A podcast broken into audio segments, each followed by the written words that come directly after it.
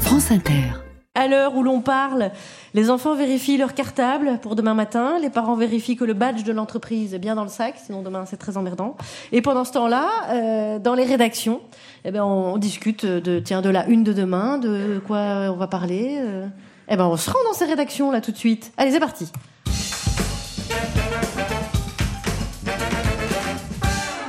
Pendant ce temps-là, à la rédaction de TF1.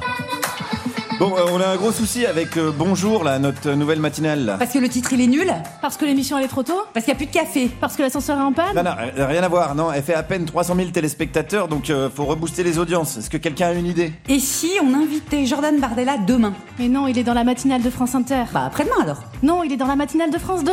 Ah Bah mercredi, France Info. jeudi, La matinale de Gulli. vendredi, C'est lourd. Pendant ce temps-là, à la rédaction de Silence ça pousse. est-ce que...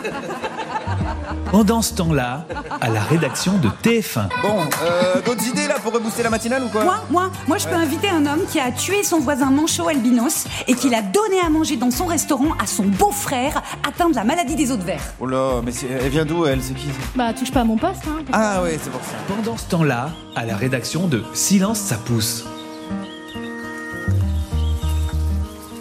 Non mais...